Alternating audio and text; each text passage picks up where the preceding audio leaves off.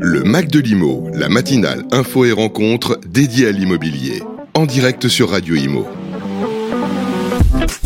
Bonjour à tous, bienvenue sur Radio Imo, bienvenue dans le Mac de l'Imo. On est ensemble comme chaque vendredi jusqu'à 9h30. Pendant une heure et demie, on va parler de l'actualité euh, du secteur, l'actualité immobilière. Et, euh, et comme chaque vendredi, je suis avec Fabrice Coustet. Bonjour Fabrice. Bonjour Bérénice, bonjour à tous. Comment allez-vous Fabrice? Très bien, on a. On est en pleine forme. Bah bien sûr, heureusement. hein. Et alors, euh, une, une actualité riche encore aujourd'hui. Euh, on va faire le point sur plein de choses. Et puis, à à 8h45, euh, on recevra Anne Griffon, qui est la directrice euh, de Château Farm Inside et du, du, du marketing hein, du groupe aussi. Euh, je la, la recevrai avec Grégoire Darico, qui est journaliste Radio Imo.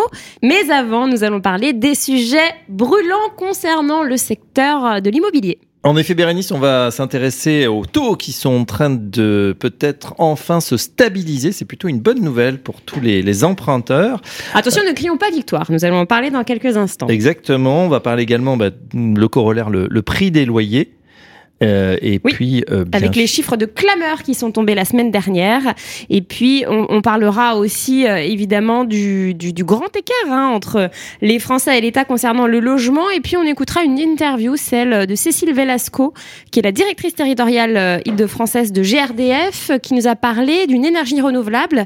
Euh, C'est la méthanisation voilà, qui, est, qui est à portée de main.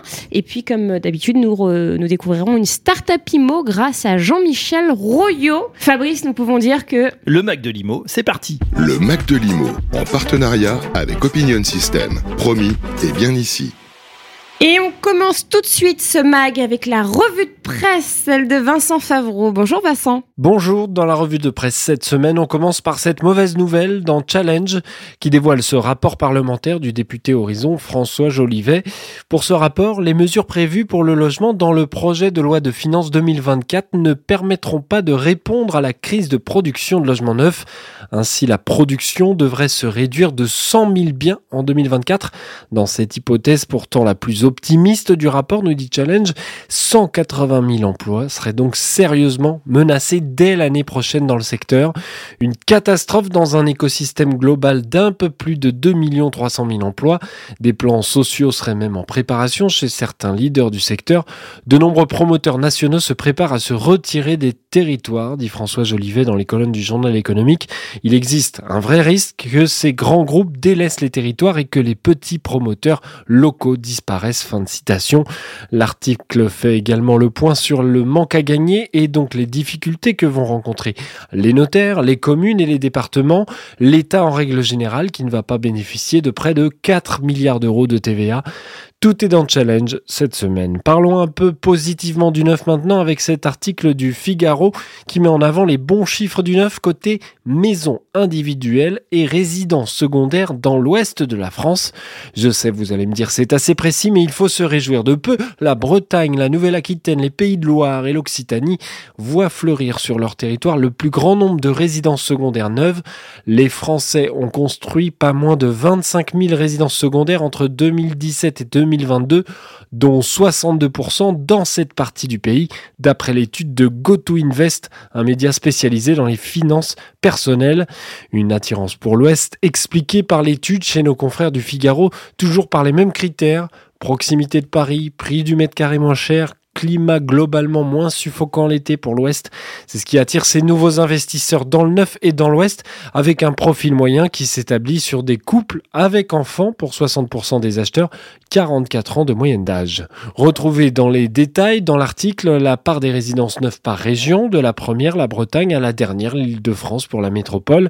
Et on termine maintenant chez BFM TV qui nous invite à découvrir le dernier baromètre LPI IAD sur les prix de l'immobilier. On y apprend que les acheteurs peuvent très clairement tirer avantage des négociations en ce moment quand ils achètent un bien, avec des exemples localisés. En France, la région Languedoc-Roussillon. Ici, on frôle les 9% de marge de négociation pour les appartements et on dépasse les 10% pour les maisons, nous dit le Figaro.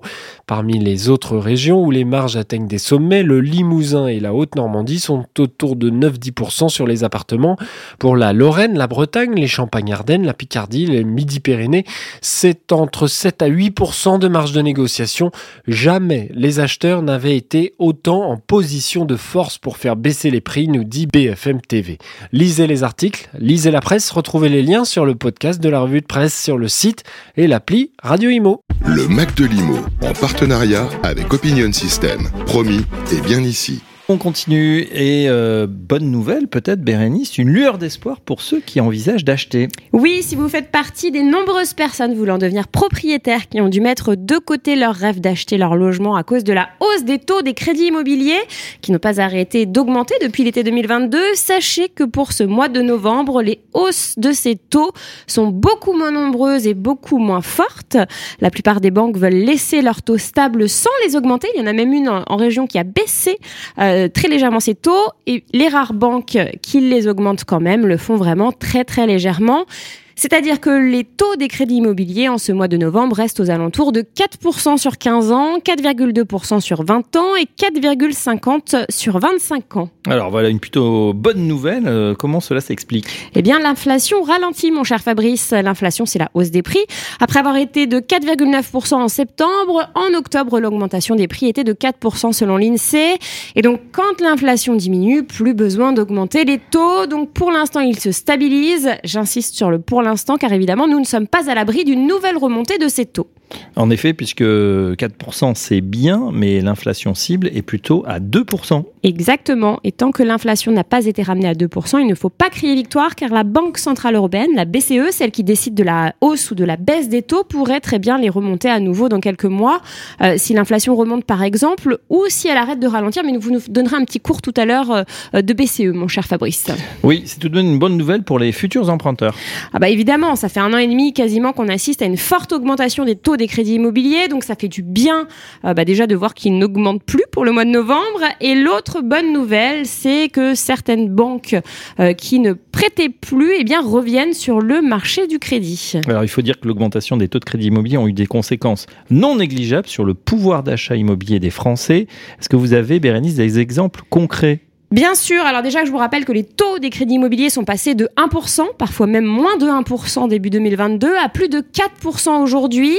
Et pour que vous puissiez vous rendre compte de ce que ça représente en termes d'argent, je vous donne un exemple concret. Il y a pile un an, Fabrice, imaginons que vous empruntiez 200 000 euros pour acheter euh, un logement. Le crédit vous coûtait quasiment 55 000 euros avec un taux de 2,5%. Eh bien, aujourd'hui, ce même crédit de 200 000 euros, Fabrice, vous coûte quasiment 100 000 euros avec un taux à 4,30%, donc le double quasiment. Sur 20 ans, hein Sur 20 ans, tout à fait. D'accord, et eh ben voilà un bon exemple qui illustre effectivement la, la baisse de ce pouvoir d'achat immobilier ou plutôt le fait que ça coûte beaucoup plus cher aujourd'hui d'acheter de l'argent ou de l'emprunter. Le Mac de Limo en partenariat avec Opinion System. Promis, et bien ici.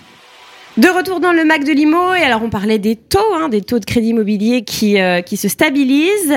Euh, bonne nouvelle aussi, côté macro-éco, en fin octobre, les grands argentiers mondiaux, hein, la Fed et la BCE, la Banque Centrale Européenne en tête, ont enfin décidé d'appuyer sur le bouton pause. Tout vient de là, Fabrice Oui, alors on va laisser de côté effectivement la Fédérale Réserve américaine, on va se concentrer sur l'Europe. Christine Lagarde, c'est la présidente de la Banque Centrale Européenne, a annoncé fin octobre dernier un maintien de ses taux directeurs entre 4% et 4,75%. Une pause qui intervient, rappelons-le, après 10 augmentations successives.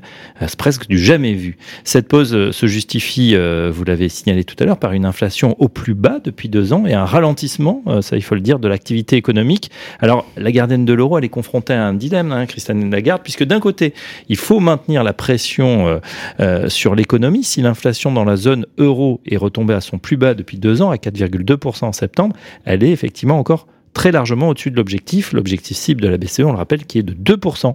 Mais d'un autre côté, il ne faut pas aller trop loin dans la politique restrictive pour ne pas pénaliser les États qui, bien sûr, sont très endettés. On voit par exemple que le bon du Trésor, hein, c'est-à-dire euh, euh, le prix euh, auquel l'État français se, refinance, à l'image du taux 10 ans français, eh bien, atteint 3,5% ces, ces derniers jours. C'est également un plus haut depuis 2011. Les regards se portent maintenant sur la période de stabilisation des taux que va décider la BCE, peut-être avant enfin de les baisser à nouveau Eh bien évidemment, les taux de crédit aux particuliers sont directement corrélés, on en parlait tout à l'heure, hein, à ce taux directeur. Donc la stabilité devrait aussi se manifester sur ce point. C'est ce qu'on constate déjà, on l'a dit il y a quelques instants. Oui, les banques centrales du monde entier veulent désormais euh, euh, un plateau des taux, c'est-à-dire que des taux qui n'augmentent plus, mais qui restent à un niveau élevé pendant une certaine période de temps. Alors combien de temps Combien à quand la première baisse? Euh, Certaines grandes institutions financières, par exemple Goldman Sachs, anticipent une première diminution euh, qui n'interviendrait pas avant l'été 2024, euh, qui se base sur une bonne maîtrise de l'inflation, finalement un atterrissage en douceur de l'économie. Mais euh, attention, on ne verra plus de toute façon de crédit immobilier à 1% avant un bon bout de temps, comme on l'avait eu avant, la, avant cette remontée phénoménale des taux. Certains estiment que les taux du crédit immobilier pourraient baisser de 1,5% environ entre le troisième trimestre 2024 et le premier trimestre 2025. Vous voyez, c'est assez long comme, comme échéance. Euh, mais en matière de crédit, d'autres bonnes nouvelles peuvent être mises en avant du côté des banques. Alors, conséquences euh, hein, pour les emprunteurs, avec davantage de lisibilité sur le niveau des taux, certaines banques ont repris une politique commerciale ambitieuse, voire agressive. Oui, vous avez peut-être vu des encarts publicitaires dans la presse de la part notamment des caisses d'épargne qui souhaitent faciliter l'accession à la propriété des moins de 35 ans avec deux dispositifs. Un prêt évolutif à l'accession qui permet aux jeunes de démarrer leur financement immobilier avec des échéances plus faibles. Et puis un nouveau prêt primo jeune 0% qui complète le prêt à taux zéro jusqu'à 20 000 euros. Bien évidemment, une hirondelle ne fait pas le printemps, mais cette pause est quand même euh, un signe, cette pause sur les taux est un signe que c'est le début peut-être d'une embellie sur le front des taux immobiliers et donc du pouvoir d'achat immobilier des Français. Eh bien, merci Fabrice. Le Mac de Limo revient avec Opinion System, promis et bien ici.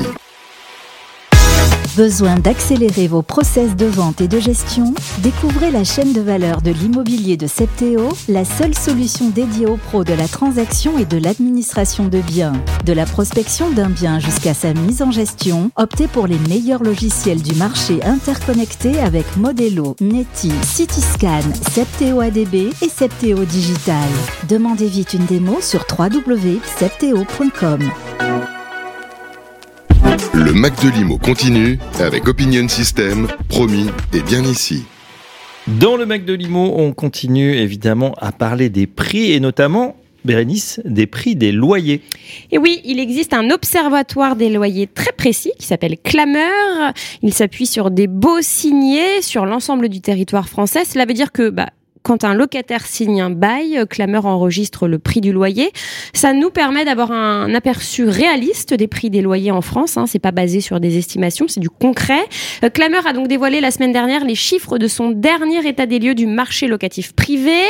On constate qu'entre avril et juin dernier, donc euh, le deuxième trimestre 2023, le mètre carré d'un appartement était loué en moyenne à 14,31 euros et le mètre carré d'une maison était loué à 11,94 euros. Les loyers des appartements ont donc augmenté de 3,1% par rapport à l'année dernière et les loyers des maisons ont augmenté de 2% par rapport à l'année dernière. C'est une augmentation, il faut le dire, contenue, puisqu'elle est inférieure à l'inflation et inférieure à l'indice de référence des loyers, qui est, je le rappelle, l'indice sur lequel les propriétaires doivent se baser s'ils veulent augmenter leur loyer. Je vous rappelle qu'un propriétaire ne peut pas augmenter son loyer n'importe comment. Hein.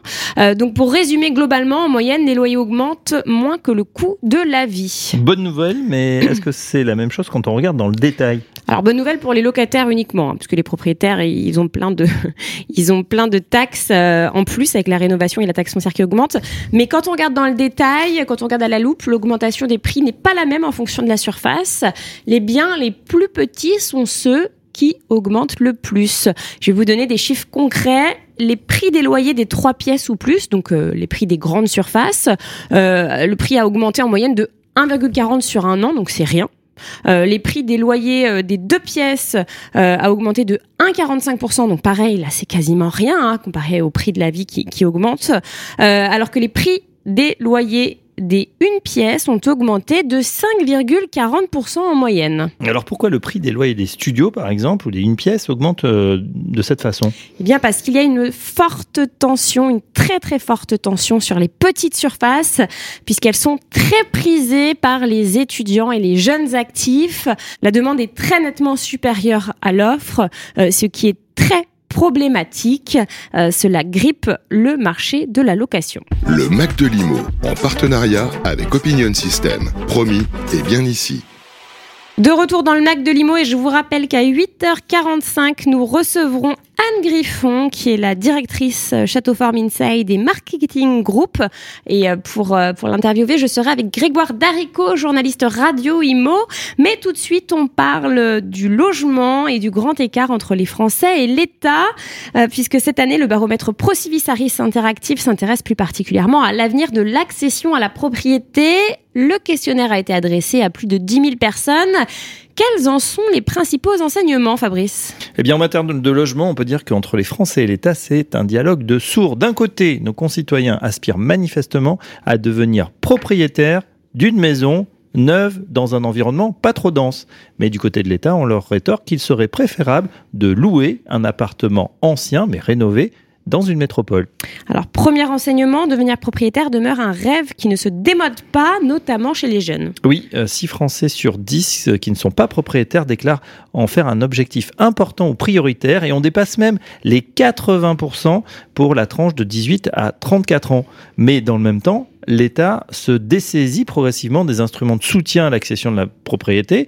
Donc, par exemple, suppression de l'APL accession en 2018, qui venait baisser de 25% les mensualités des acquéreurs aux revenus modestes. Et puis, un, PTZ, c'est-à-dire un prêt à taux zéro qui a été recentré euh, dans le projet de loi de finances 2024 et qui exclut jusqu'à 75% des personnes éligibles et 93% des territoires. Deuxième enseignement, la maison individuelle est le bien idéal pour 75% des Français. Ah oui, le rêve de la, petite maison. Et pourtant, l'arrêt du développement de la construction de, maisons individuelles est une orientation majeure du gouvernement, puisqu'il a d'abord été décidé d'exclure ce type de construction du dispositif Pinel, qu'il est désormais acté euh, avec, euh, encore une fois, le projet de loi de finances, et que les aspirants à la maison individuelle ne seront plus éligibles au prêt à taux zéro, sauf que les Français, eux, avec beaucoup de constance, plébiscitent toujours autant la maison individuelle, qui représente pour eux le logement idéal, donc on a dit pour 75%, pour trois quarts d'entre eux. Troisième enseignement, le neuf est une priorité pour 46% des Français. Oui, plus d'un Français sur deux euh, voudrait acheter son, son prochain logement en neuf, alors qu'on sait très bien la, la production est, nettement en dessous des attentes. Certains disent qu'il faudrait 500 000 logements par an pour répondre à la demande. On, en est loin avec au maximum 350 000 unités et peut-être euh, un peu moins cette année. Ça fait moins de 1% du parc existant. Enfin, les Français n'ont jamais été aussi nombreux à vouloir racheter. Oui, alors bien sûr, on a constaté un effondrement de la, demande depuis un an et demi, ce qui ne signifie pas que les Français ont, cessé de vouloir déménager. Au contraire, euh, si on consulte euh, les démarches entreprises, eh bien, elles n'ont jamais été aussi nombreuses. Par exemple, 55% des Français consultent régulièrement les annonces immobilières. Près d'un tiers de la population a même engagé des démarches actives, que ce soit des visites, des simulations de crédit au cours des, derniers mois. Alors, au vu de ces données, euh, Yannick Bord, le président président de Procivis, hein, bien connu à ce, micro, a déclaré Je ne juge pas les motivations de l'État, je dis simplement qu'on ne fait pas le bonheur des gens contre leur gré. Et il plaide pour remettre de l'humain enfin dans la politique du logement.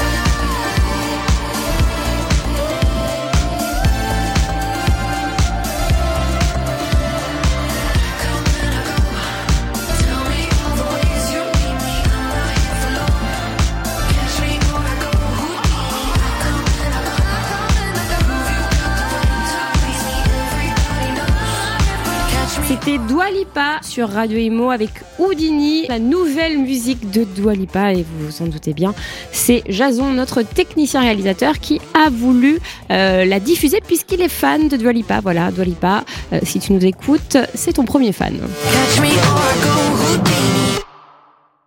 Le Mac de Limo continue avec Opinion System, promis et bien ici.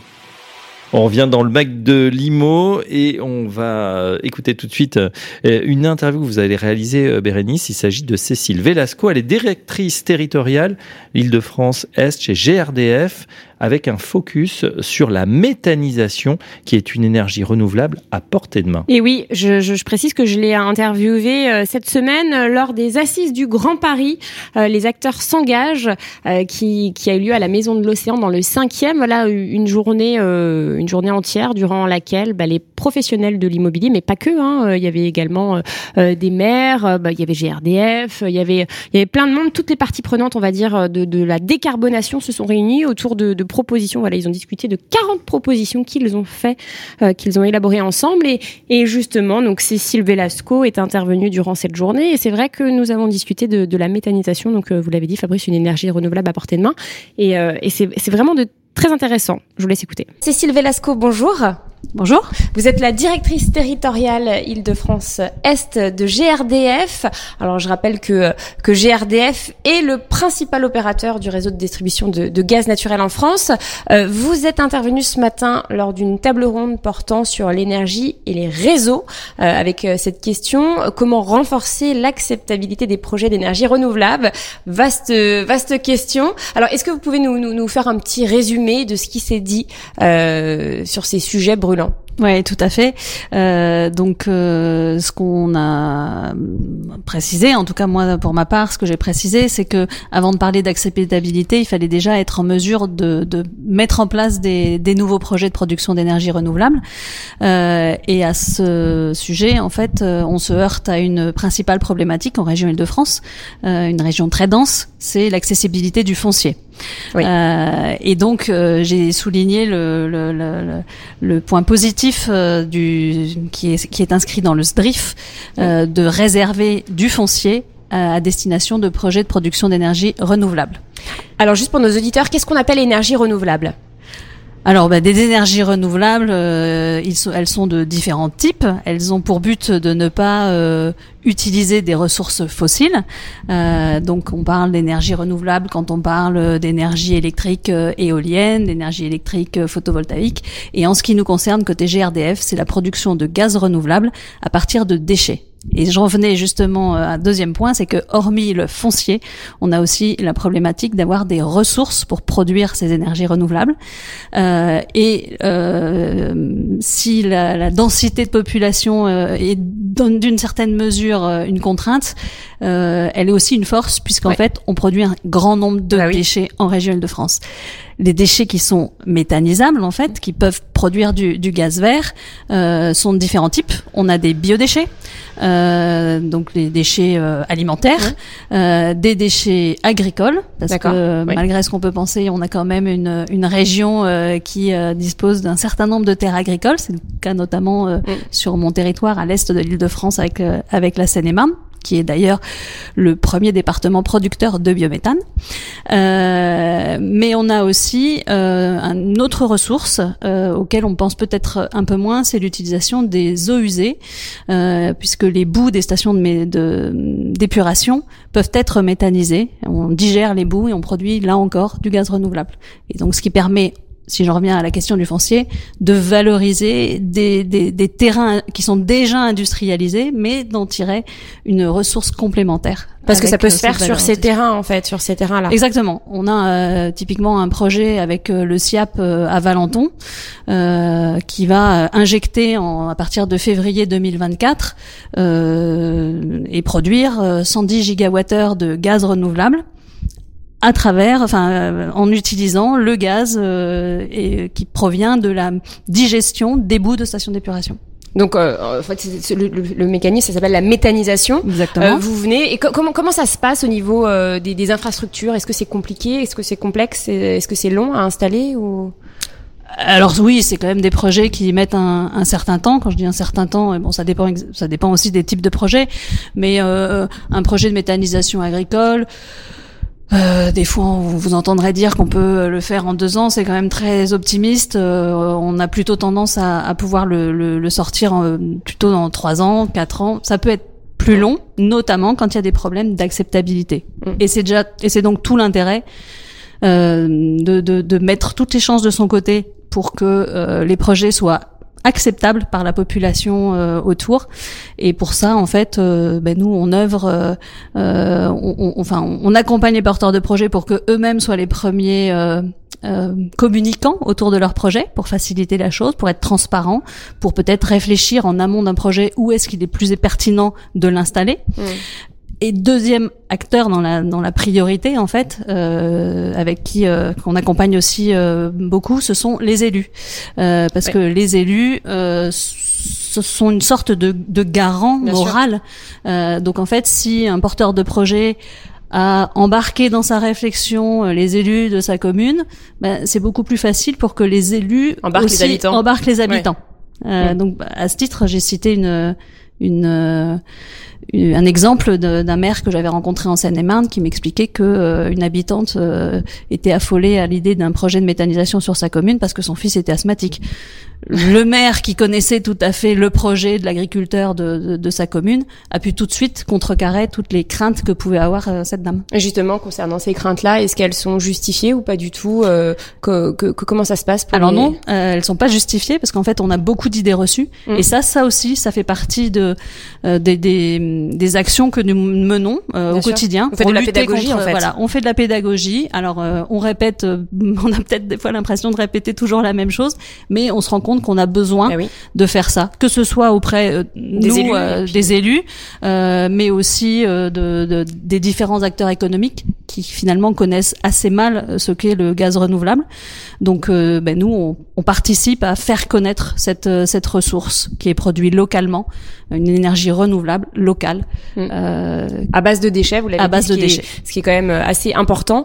Euh, comment vous la faites cette pédagogie euh, sur le terrain, dans les communes? Comment ça se passe?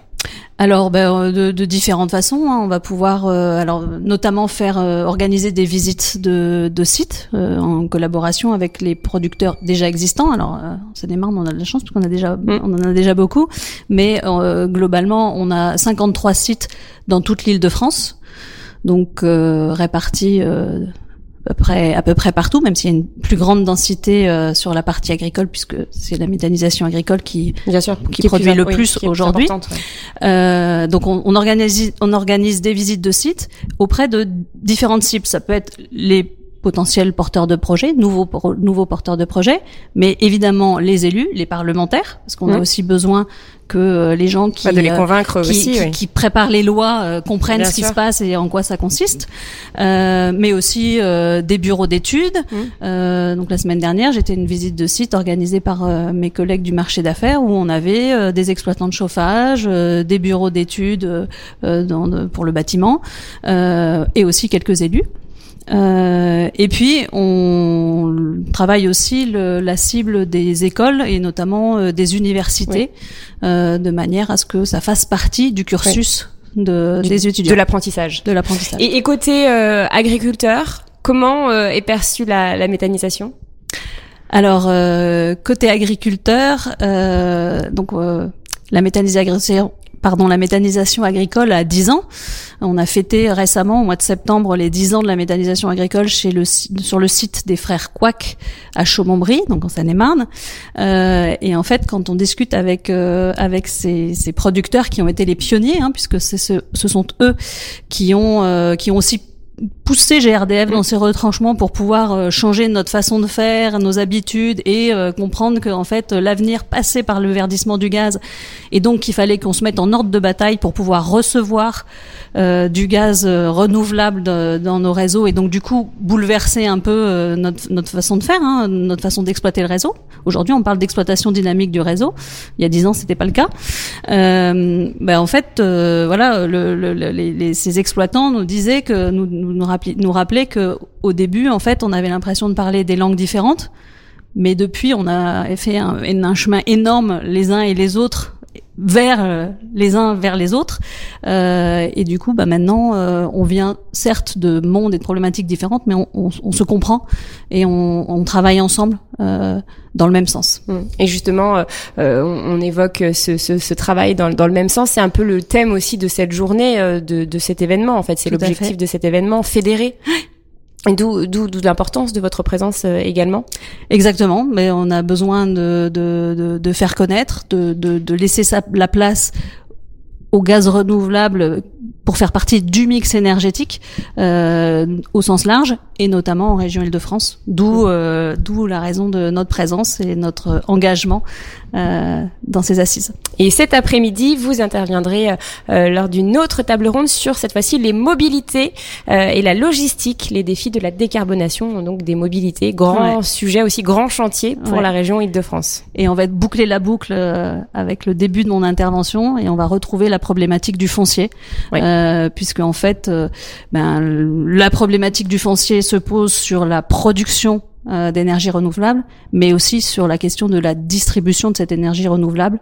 Euh, et donc, on va défendre le, l'engagement visant à pouvoir accéder au foncier pour avoir des stations multi-énergie. Le Mac de Limo, en partenariat avec Opinion System. Promis, et bien ici.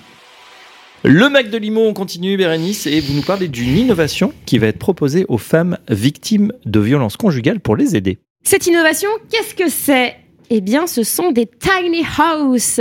Vous allez me dire, euh, bah déjà, Bérénice, euh, vous avez un très bel accent anglais, mais c'est quoi ces tiny house? Eh bien, ce sont des petites maisons mobiles de 9 à 15 mètres carrés qui ne nécessitent pas de permis de construire. En fait, on les installe hein, euh, très facilement, on les dépose là quelque part. On fait deux branchements, un branchement électrique et un branchement pour l'eau, et ça y est, la maison est habitable. Ça peut parfaitement convenir à une femme avec son enfant, par exemple, qui a dû quitter précipitamment son domicile à cause d'un conjoint violent. Et ça, euh, c'est un gros sujet. Hein. Une grande partie des femmes victimes de violences conjugales ne quittent pas leur logement parce qu'elles ne savent pas où aller, où dormir. L'hôtel, ça coûte très cher, trop cher, et les associations sont saturées, donc c'est une belle solution. Et eh oui, et économique en plus. Alors Tiny House, c'est plutôt intéressant. Qui a lancé ça? Alors c'est la société Urban Solidarité Investissement qui est basée à Marseille et qui aide les plus vulnérables. Hein, c'est une foncière euh, et qui s'est aperçue que les violences conjugales sont la cause de 6 appels sur 10 passés au 115. Euh, la société a donc décidé de travailler avec l'entreprise d'insertion Chanter Plus 06 pour ces Tiny House. Et ces petites maisons sont écolo en plus. Et oui, et ça c'est le petit plus, elles ont un faible impact environnemental, elles sont construites à partir de matériaux recyclés issus des chantiers du BTP et elles sont aussi bien isolées grâce à des matériaux de récupération, par exemple de la laine de mouton ou des jeans recyclés. Eh ben voilà, une bonne solution. On verra effectivement si ça, si ça prend forme. En tout cas, les tiny house, on connaissait ça euh, pour ceux qui voyagent euh, mm. beaucoup plus facilement et à peu de frais. Eh bien, pourquoi pas pour euh, l'insertion ou aider ces femmes victimes de violences conjugales. Merci Bérénice. Le Mac de l'IMO, la start-up IMO, Jean-Michel Royot. C'est le moment de découvrir une start-up IMO et je vous rappelle qu'à 8h45, on recevra Anne Griffon, la directrice de Château Farm Inside et du marketing group. Mais tout de suite, nous allons recevoir grâce à Jean-Michel Royot qui entre dans le studio. Bonjour euh, Jean-Michel. Bonjour à toutes et à tous ce matin. Je suis absolument ravi d'accueillir Anthony Pachurka qui va nous parler de d'autoconsommation et de sa belle start-up qui s'appelle Swin. Bonjour Amaury, comment allez-vous? Bonjour, euh, ça va très bien, merci. Et vous? En forme? Oui, moi je suis toujours en forme quand je viens euh, rencontrer des startups sur Radio Imo. Bon, écoutez, on va euh, sans tarder attaquer euh, nos, quatre traditionnelles euh, questions et je vais attaquer la première. Quelle est la promesse de votre start-up? Alors notre promesse c'est d'offrir une, des solutions de bout en bout sur tous les projets d'autoconsommation collective, simples, complexes, industriels ou avec des collectivités ou des particuliers.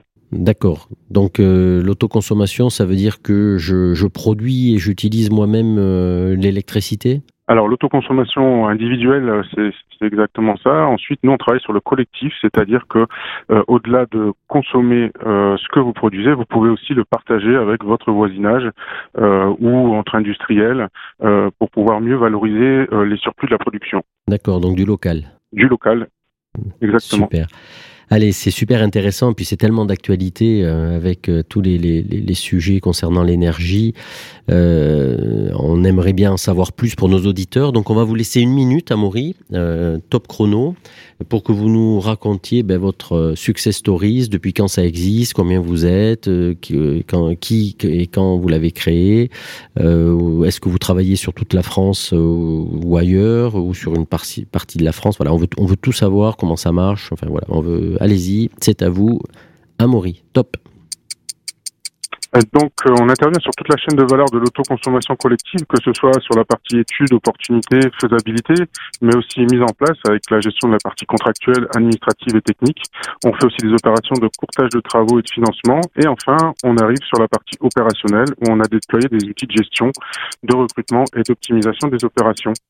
On a une spécification qui est unique sur le marché, c'est qu'on a euh, intégré nativement euh, la gestion en temps réel de ces opérations, ce qui permet une meilleure utilisation des ressources, mais aussi et surtout le pilotage et l'intégration euh, de, de, certaines ressources comme du stockage ou de la mobilité.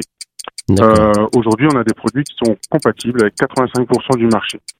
Euh, donc on est une douzaine de personnes aujourd'hui avec euh, à la fois de la R&D et derrière des, du, de, de l'opération de bureau d'études et de services on intervient sur toute la France et euh, vraiment quel que soit l'avancement du projet, on peut venir ajouter la brique ou venir euh, s'intégrer dans un projet déjà existant. D'accord. Et donc du coup, quel type de d'acteurs euh, vous vous accompagnez aujourd'hui? Vous parliez d'industriels, vous parliez de collectivités. Concrètement, ça se passe comment? Vous nous donner un exemple et des noms qui peuvent parler à nos auditeurs en matière de référence? Alors aujourd'hui, par exemple, on travaille beaucoup avec euh, Territoire 30, qui est un, aménageur euh, départemental euh, sur le Gard, pour lequel on réalise des études de faisabilité, d'opportunité sur des zones industrielles dont ils ont la compétence. On intervient aussi directement avec des collectivités ou avec des associations de, de, citoyens. On peut citer le projet Smart Lokila, sur lequel on gère 17 producteurs au sein d'une boucle d'énergie locale, ou des projets dans les Hauts-de-France, par exemple. Euh, on a aussi des projets avec des industriels un peu plus euh, en amont euh, pour pouvoir, dès la conception, donc des aménageurs aussi, dès la conception des zones, commencer à réfléchir à comment gérer l'énergie et la mobilité au sein de ces zones, notamment dans le cadre de la réalisation d'écoquartiers. Donc c'est la production et le partage de cette énergie produite localement dans, la, zone à aménager. Exactement, donc sur des périmètres qui peuvent aller de 2 km à 20 km, hein, c'est réglementaire. D'accord. Euh, avec des puissances qui sont quand même suffisantes pour couvrir les besoins.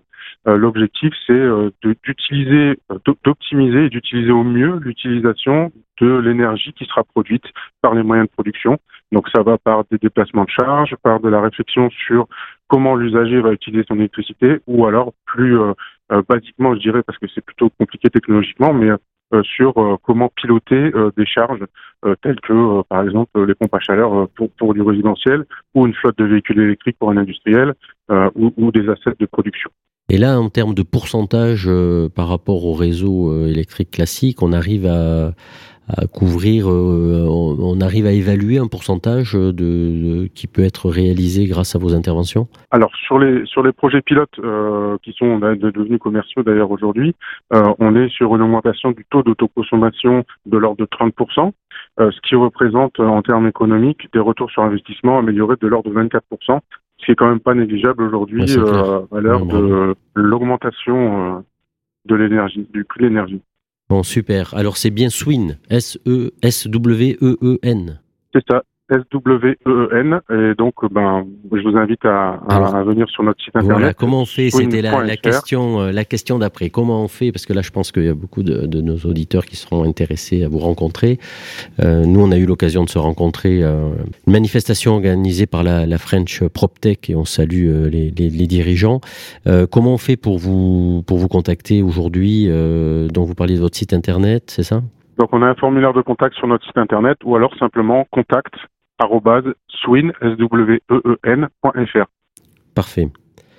Parfait. Ben, merci beaucoup, Amaury. C'était extrêmement intéressant. Et puis, euh, bravo pour euh, les premiers succès dont vous nous avez parlé. On vous souhaite euh, beaucoup de, de, nouveaux challenges positifs au nom de Radio Imo et de vous accueillir dans quelques temps pour que vous nous racontiez la suite de votre belle aventure. Merci beaucoup, Amaury, et à très bientôt.